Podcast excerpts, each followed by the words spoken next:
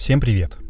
С вами Зел, и вы слушаете первый русскоязычный подкаст о солнечной энергетике Solar News. Для тех, кто слушает этот подкаст впервые, я сообщу, что интересуюсь солнечной энергетикой уже более 10 лет и имею даже какой-то опыт в строительстве солнечных электростанций. Но самая главная задача, ради которой я веду этот подкаст, это и рассказывать о солнечной энергетике тем, кто с ней мало знаком, и делиться новостями индустрии с теми, кто уже в теме и, в общем-то, знает больше меня. А еще здесь мы отвечаем на вопросы, делимся лайфхаками, так что я считаю, что проект Solar News — это то, что нужно каждому современному гражданину или гражданке. И я уверен, что наши слушатели самые эрудированные и технически подкованные люди во всей вселенной. Итак, это 23-й специальный выпуск э, подкаста Solar News. Начинаем.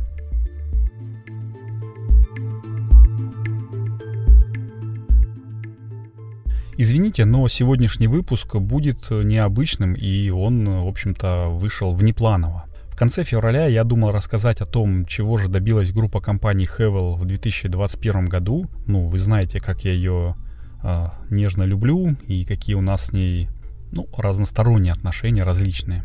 Но жизнь внесла свои коррективы. И это касается не только перенесенного мной заболевания, вы слышите, что я до сих пор хриплю, ну, вы не раз слышали от меня и здесь, и в патронкасте Solar News об украинских проектах солнечной энергетики.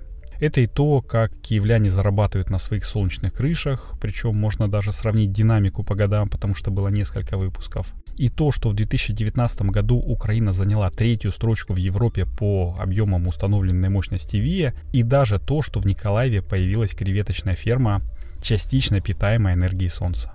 Ну, не напрямую, конечно, а через солнечную электростанцию, установленную на ее крыше в виде гигантского QR-кода. А уж выпуск патронкаста про Бендера от солнечной энергетики побил все рекорды прослушиваемости и даже перегнал ближайшего конкурента чуть ли не в 7 раз. Но одним из первых э, и главных событий, за которыми я слежу с 2016 года, ну и, в общем-то, до сих пор слежу, э, было открытие в 2017 году солнечной электростанции в городе Чернобыль. Прямо напротив закрытой Чернобыльской АЭС э, построили солнечную электростанцию. Представляете, буквально в 100 метрах от э, объекта укрытия. И это, с одной стороны, показывало, что работать в Чернобыле и Припяти уже можно, ну, конечно, с оговорками и с минимальным присутствием людей, а с другой стороны, символизировало возрождение цивилизации в этом месте после трагедии 1986 года. Я был очень рад этому событию, потому что солнечная электростанция мощностью в 1 мегаватт могла производить электроэнергию, которая, в общем-то, которой хватало для питания около 2000 городских квартир или одного а, небольшого, но отдельного поселка.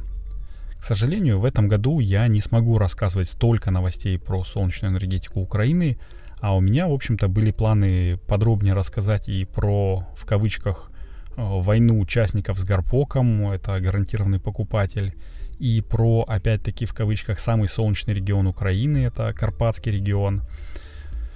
Все дело в том, что 24 февраля 2022 года Российская Федерация начала войну против Украины. И помимо того, что испорчено много солнечных электростанций в Киеве и в других э, городах страны, захвачена та самая электростанция, солнечная электростанция в Чернобыле, о которой я был готов захлеб рассказывать всем тогда и готов, в общем-то, делать это сейчас. К сожалению, на мой запрос в компанию, которая ее строила, долгих полтора или два года, о состоянии станции и о том, подключена ли она сейчас к сети, мне не ответили. Вероятно, потому что я из России. Я уже потерял кучу друзей из Украины за эти несколько дней. Потерял не физически, они живы, я надеюсь, но многие оборвали те невидимые струны, которые связывали их и все, что касается России. А, друзья, я не хочу терять друзей, и я против этой войны и прошу ее прекратить. Уж извините, если моя гражданская позиция не совпадает с вашей, а, вы вправе отказаться от прослушивания этого подкаста, но не высказать ее я просто не имею права.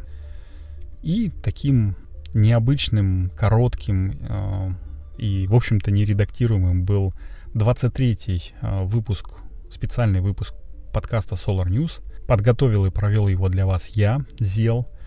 Сегодня я не буду благодарить патронов поименно, но знайте, что, ребята, вы лучшее, я вас всех помню.